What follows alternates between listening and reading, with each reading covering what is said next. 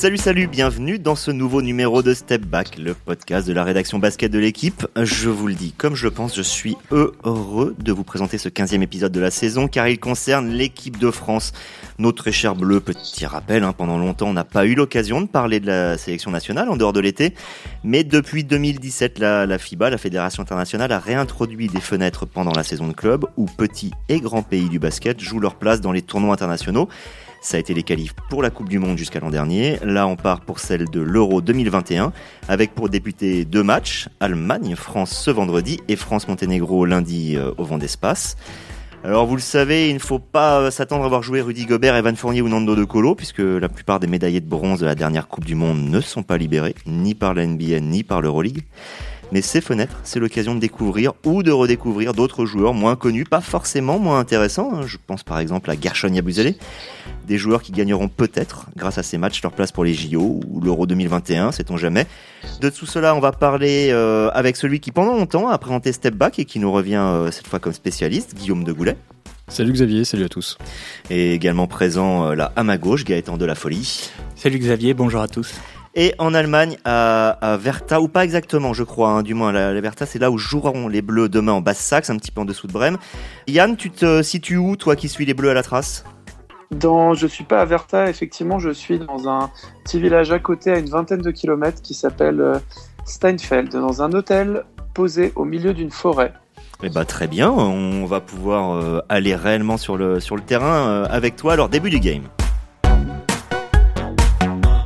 Donc je le répète, ces fenêtres de qualification euh, se jouent sans les joueurs de NBA euh, ni ceux d'Euroleague, ce qui enlève euh, allez, peu ou prou euh, les 20 meilleurs joueurs français du moment. Dans ce contexte, on comprend que ces fenêtres aient été très critiquées. Mais Gaëtan, j'ai quand même l'impression, est-ce que je me trompe si je dis qu'aujourd'hui, à for- force d'existence, elles ont fini par trouver leur place et peut-être même une forme de légitimité, ces fenêtres? Alors je ne sais pas si c'est le cas pour toutes les sélections, mais c'est vrai que pour euh, l'équipe de France qui a la chance de jouir d'un réservoir de joueurs euh, extrêmement impressionnant, oui, elles ont fini par s'imposer euh, bah, dans notre paysage médiatique parce que comme tu l'as dit, ça permet de rythmer un peu la saison.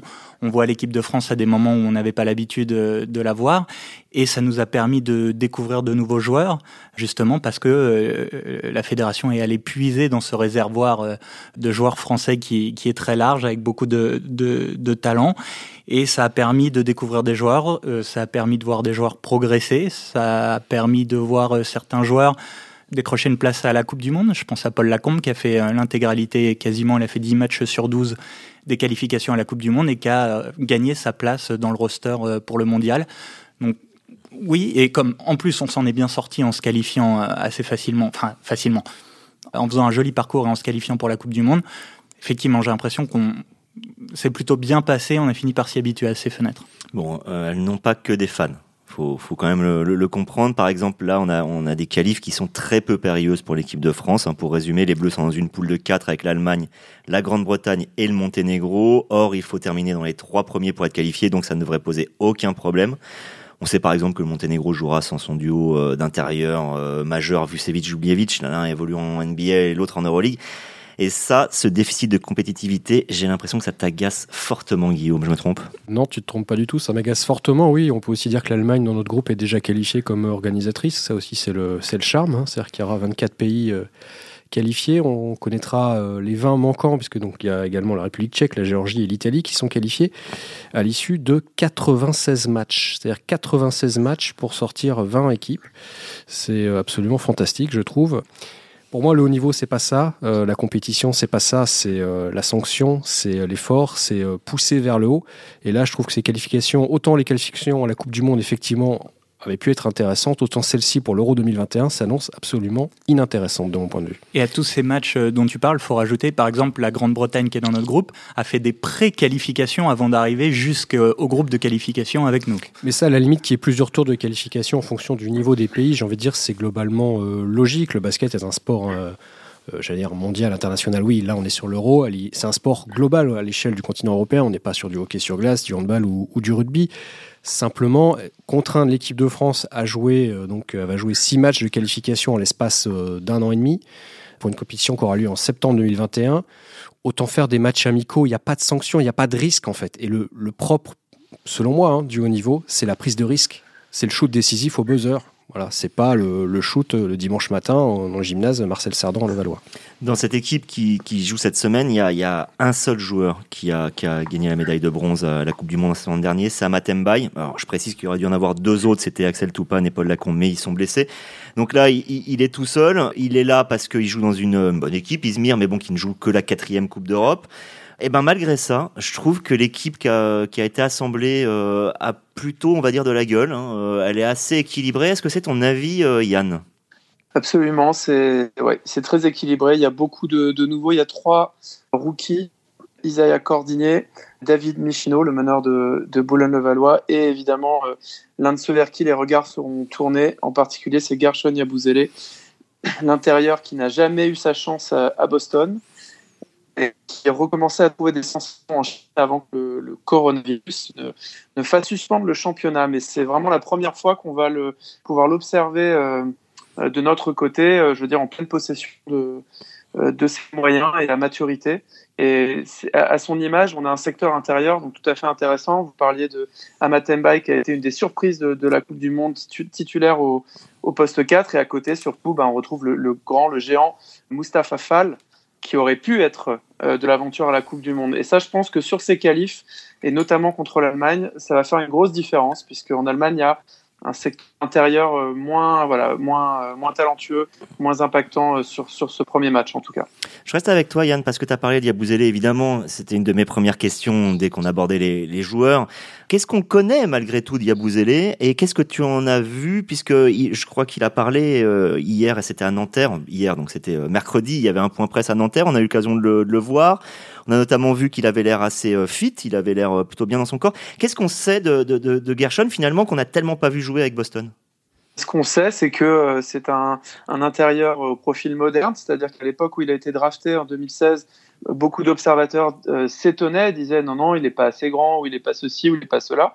Et finalement, en fait, il, correspond au canon du, basket d'aujourd'hui, donc un intérieur très mobile, capable de, de courir. D'ailleurs, vous savez comment on surnomme l'ours dansant, c'est un assistant coach de, Boston qui lui avait trouvé ce surnom parce que notamment à cause de son bah, de sa course, de son jeu de jambes, de sa de sa vitesse de pied que lui raconte euh, raconte avoir acquise quand il était jeune, notamment en faisant de la boxe.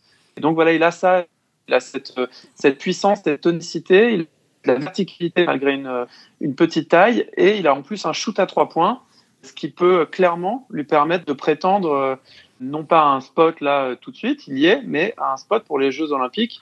Je pense cet été, j'explique parce que euh, l'été dernier, on avait euh, Mathias Le Sort, typiquement, qui était dans ce dans ce poste intérieur entre deux, c'est-à-dire voilà, ni vraiment poste 4, ni vraiment pivot. Donc, bah, je pense que Gershon Yabouzélé est un peu sur ce créneau et peut, il a les moyens d'être d'être convaincant dans cette dans cet esprit-là. Euh, si tu me dis qu'il faisait de la boxe, je précise juste que Gershon Yabouzélé, c'est en gros 120 kilos pas moins, mais parfois beaucoup plus. J'aimerais pas me prendre un coup de Gershon Yabouzélé. Avant même de, continuer sur les joueurs, Gaëtan, je, me tourne vers toi pour parler entraîneur. Vincent Collet, on sait qu'il a vécu des moments un peu compliqués, voire très compliqués, puisqu'il a perdu sa place à Strasbourg fin janvier.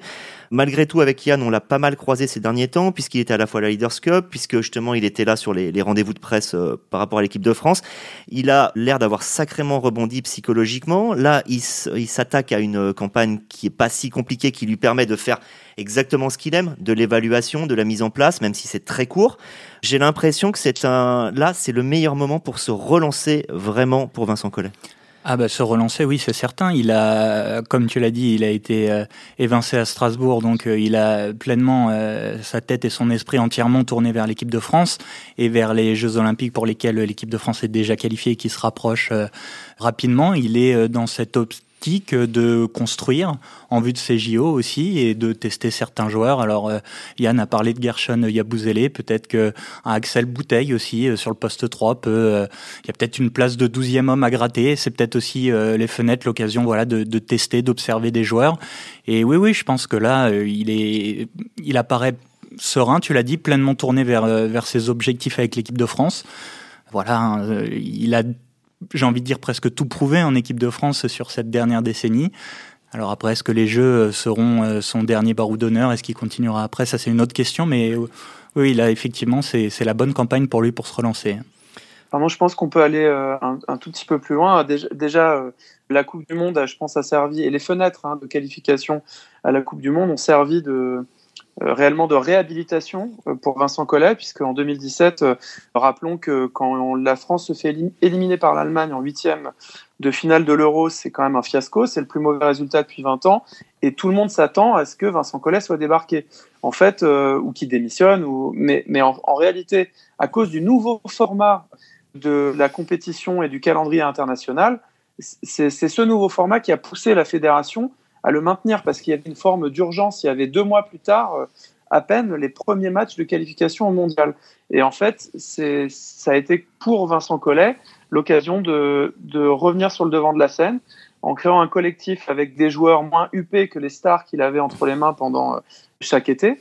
Et euh, donc une mission qu'il a pleinement réussie puisqu'il a ramené une, médaille, euh, une médaille de, Chine. Et aujourd'hui, en fait, il ne fait plus euh, secret. Il s'en était entretenu avec Arnaud Lecomte il y a, quelques jours. Euh, il n'exclut pas du tout, et je pense même qu'il envisage d'aller jusqu'en 2024 à Paris.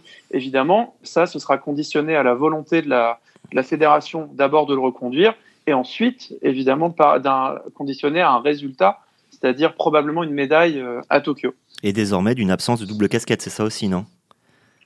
Euh, ça, c'est un peu plus flou. je ne serais pas catégorique là-dessus parce que c'est un entraîneur, il a toujours aimé. Euh, la question s'était déjà posée et finalement, il était, vous vous en souvenez, il était retourné euh, à Strasbourg alors qu'il avait dans un premier temps déclaré que il resterait entièrement tourné vers sa mission fédérale. Donc, attendons de voir.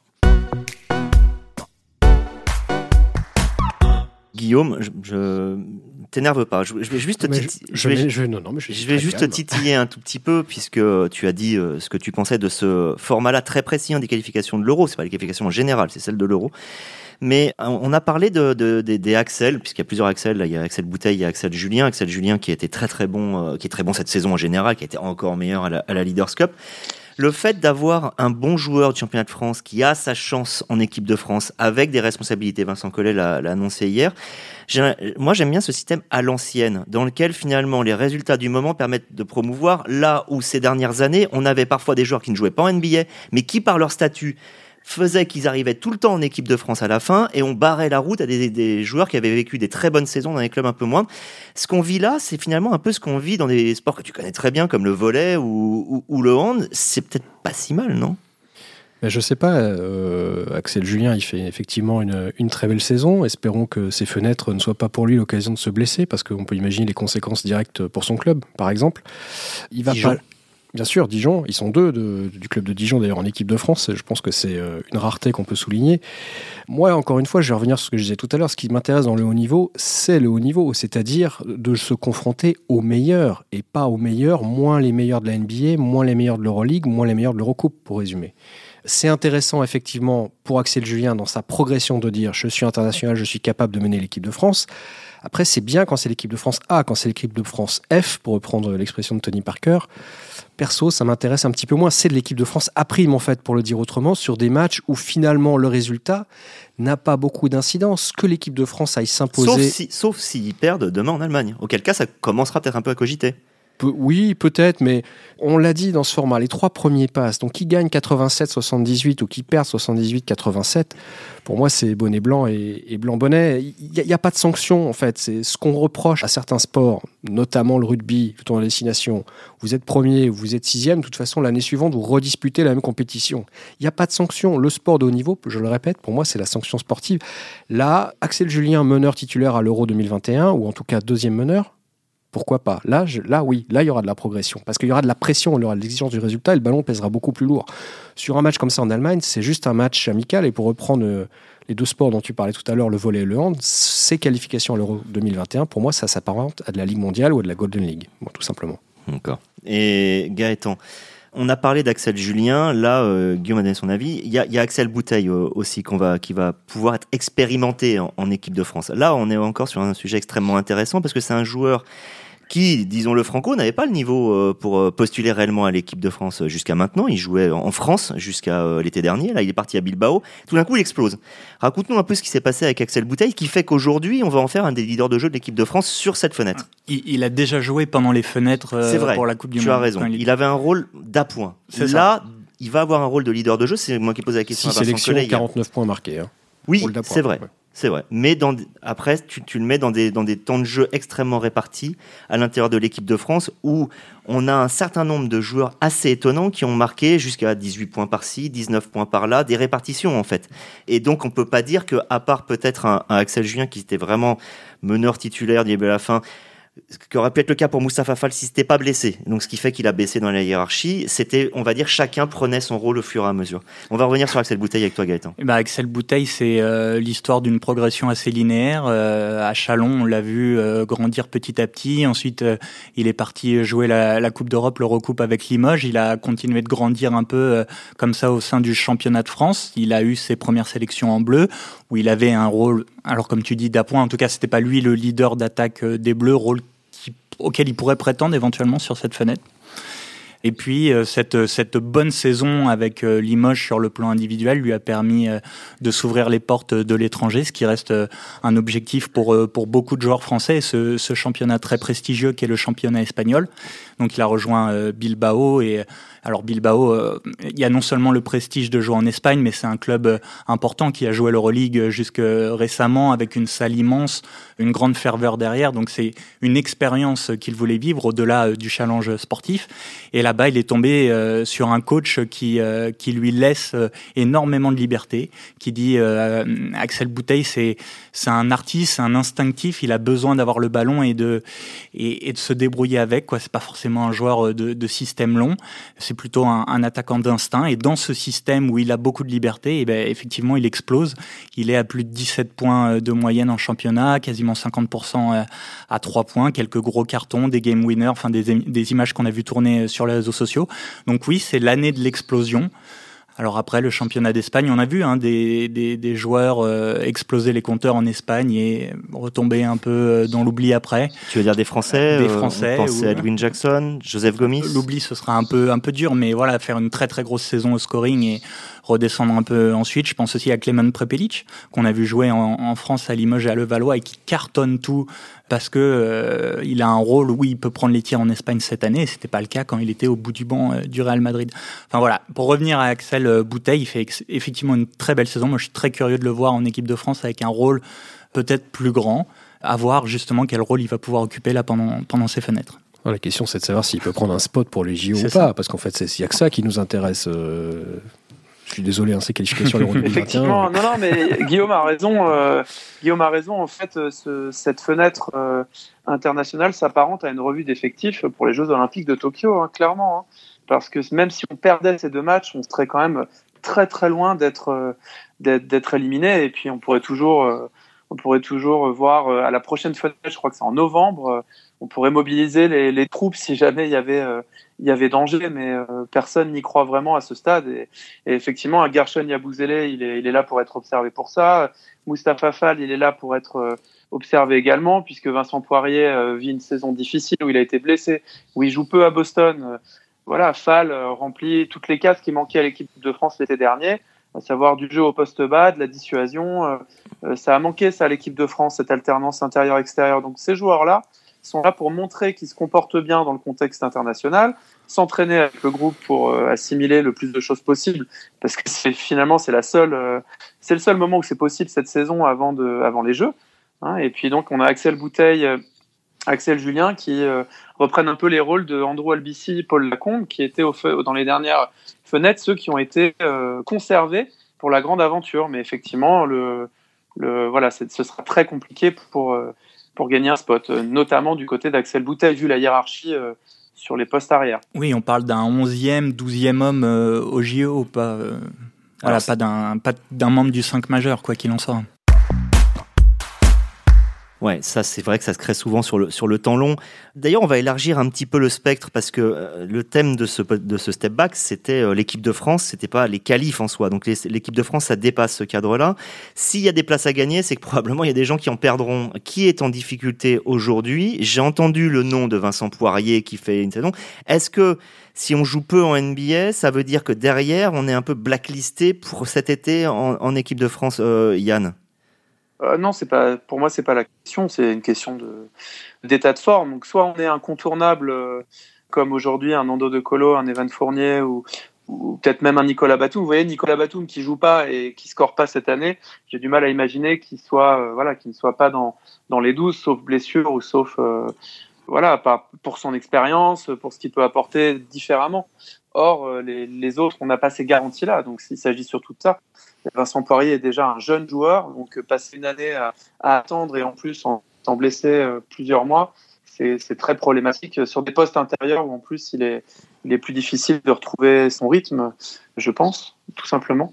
Et je voudrais parler de deux joueurs, là je laisse prendre la, parole à, à, qui vous voulez, c'est Thomas Hurtel et Adrien Moerman, ce sont des joueurs qui normalement doivent viser le 5 majeur de l'équipe de France. C'est pas moi qui le dis, c'est Vincent Collet, qui a l'air de croire encore en Adrien Moerman malgré le fait qu'il n'ait pas joué depuis l'avant Coupe du Monde. On rappelle qu'il a été opéré euh, en août et que là il a à peine repris mais en jouant assez peu. Est-ce que ces deux joueurs sont en, danger tout simplement parce qu'ils restent euh, très peu de temps? Ou à l'inverse, est-ce qu'il leur reste du temps pour monter en, puissance? Gaëtan, Yann, euh, qui veut? Bah En danger, je sais pas, ils étaient, pas, ils étaient pas à la Coupe du Monde et l'équipe de France a fait médaille de bronze.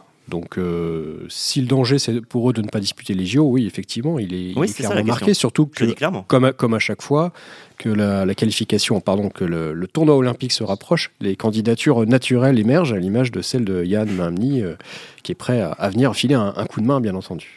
J'ai l'impression, euh, Yann, on pourrait avoir un vrai turnover cette année entre deux grandes compétitions internationales en à peine un an, que sont la Coupe du Monde et les JO, je me trompe?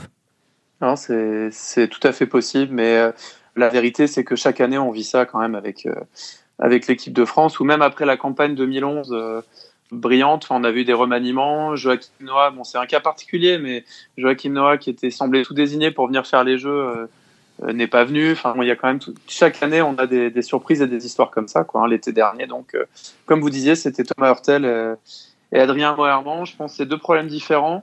Adrien Moerman, euh, le, souci, c'est que il est revenu au jeu. Vous dites qu'il n'est pas revenu, mais si si, je dis qu'il est revenu, mais qu'il euh, joue pas beaucoup.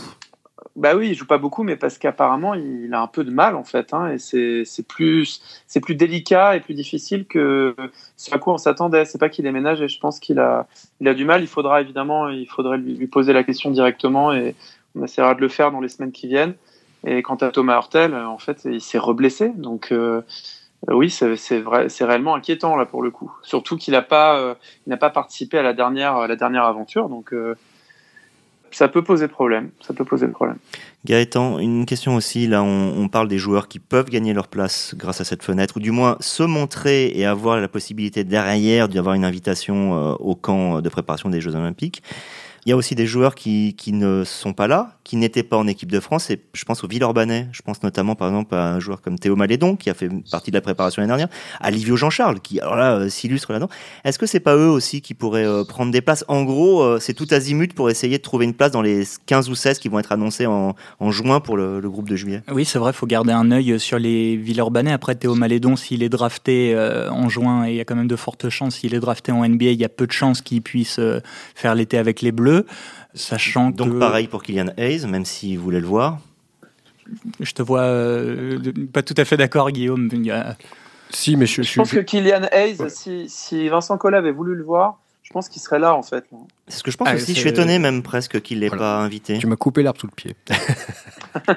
non, bah tu es étonné. Non, il faut pas être étonné puisqu'il y a eu un contentieux avec la fédération, puisqu'il a été appelé euh, en équipe de France. Il a décliné une sélection euh, chez les jeunes, euh, l'été dernier. Donc il y a eu une suspension. C'est également pour ça qu'il a quitté le, le, championnat de France pour le championnat d'Allemagne. Donc on peut toujours débattre de, de l'opportunité ou pas de, de, de, cette sanction, surtout compte tenu du fait que Kylian Hayes n'est pas le seul euh, en fait à faire faux bond euh, aux équipes de France, jeunes ou pas jeunes. Donc, euh, en tout cas, ce qui est sûr, c'est que moi, je vois pas un hasard complet. Voilà, c'est pas, ça me paraît difficile d'imaginer que voilà. Bon, je pense, je pense qu'il aurait été là si on avait vraiment voulu le voir.